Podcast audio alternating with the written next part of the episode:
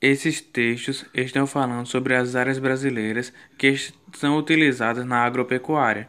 Apesar de ser vários temas, todos giram em torno da mesma coisa. Simplificando, os textos estão abordando sobre as áreas de cultivo, mostrando que menor, as menores áreas são as que mais fazem a economia do, do país rodar, pois eles têm empregado mais pessoas e têm mais variedade no cultivo.